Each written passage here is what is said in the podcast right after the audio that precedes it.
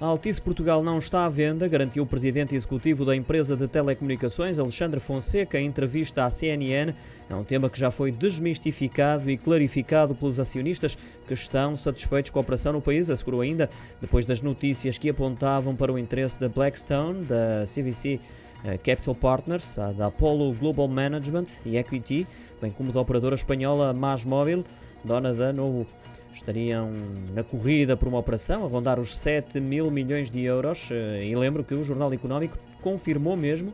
que o banco de investimento francês, Lazard, enviou um teaser a potenciais interessados na operação em Portugal. Já sobre o leilão do 5G, o CEO da Altice, Alexandre Fonseca, revelou que vai estar um pouco por todo o lado no território nacional, mas não garantiu a cobertura universal do país, porque seria necessário um co-investimento entre o setor público e setor privado, disse ainda Alexandre Fonseca, que sugere que parte dos mais de 500 milhões de euros de encaixe com a, o leilão seja usado pelo Estado com essa finalidade.